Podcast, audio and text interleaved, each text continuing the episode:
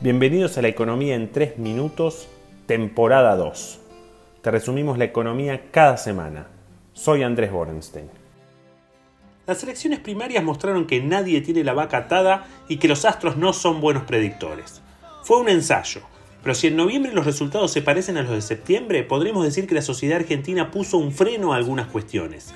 Y de alguna manera mostrará que las comparaciones de Argentina con Venezuela eran exageradas, más allá de la mala performance económica y algunas actitudes como la defensa del régimen nicaragüense. Imposible saber si fue la economía, el año y pico sin clases, el manejo de las vacunas o la fiestita de Fabiola, desde ya la culpable de todo. Lo que sí sabemos es que no se puede hacer control Z al vacunatorio VIP ni a ninguna de las otras miserias, pero van a intentar que la economía mejore de la única forma que sabe hacer el carnerismo, que es gastar más. Algunas reflexiones. En primer lugar, asociar el mayor gasto con el resultado electoral puede ser un error o al menos una exageración. Si el gobierno sacaba 5 puntos más, ¿acaso no iba a gastar como una bestia igual? En segundo lugar, ¿de verdad creen que el tipo que se hinchó las guindas del mundo K va a votarlos porque le tienen un huesito por única vez? Creo que no se debería subestimar así a la gente. En tercer lugar, en una economía desabastecida y huérfana de confianza como la Argentina, tratar de crecer con más gasto financiado con emisión no necesariamente te va a llevar muy lejos.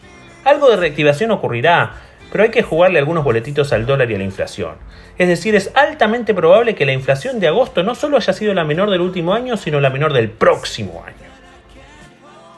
Lo de gastar va en serio. Hicieron un truco contable como solo el kernerismo sabe hacer para contabilizar dos veces la guita que viene del FMI y que el Banco Central esté legalmente autorizado para emitir mucho más. Más aún, se consiguió capacidad de emitir por el 2022 también. El gobierno presentó el presupuesto del 2022 en tiempo y forma y la verdad es que tiene menos credibilidad que Massa diciendo que es un hombre de convicciones firmes.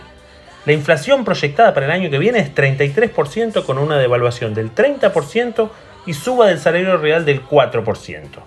No sé por dónde empezar. Creo que la devaluación será el doble, la inflación 15 puntos más y amigo trabajador, las noticias para usted no son buenas. Suba de salario real en año par es menos creíble que un ministro diciendo que no va a devaluar. En donde creo que el Chapo tiene más chances es en el déficit que debería ser menor que el 3,3 que propone justamente porque habrá más impuesto inflacionario. El dólar no puede perder la carrera contra la inflación en el marco de un acuerdo con el FMI que pedirá que el Banco Central recupere reservas y achique la brecha.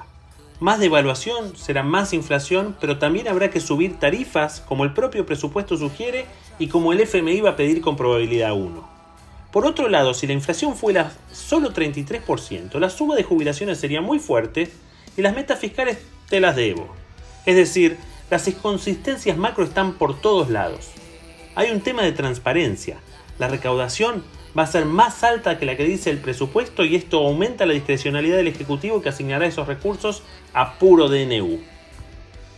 La inflación del 2022 tiene que ser alta porque la financiación del déficit será una vez más con mucha emisión monetaria. Y eso va a requerir emitir bocha del ELIX para sacar peso de circulación. Una de las palancas para que no se arme la famosa bola de nieve, ahí es que la inflación siga siendo alta, cosa ir licuando el stock del ELIX. Obviamente habrá que ver qué pasa con la tasa de interés, pero el compañero Pese no dice ni sí, ni no, ni blanco, ni negro. Esta semana sale el desempleo del segundo trimestre, las cuentas fiscales de agosto, el balance comercial de agosto y las cuentas nacionales del segundo trimestre.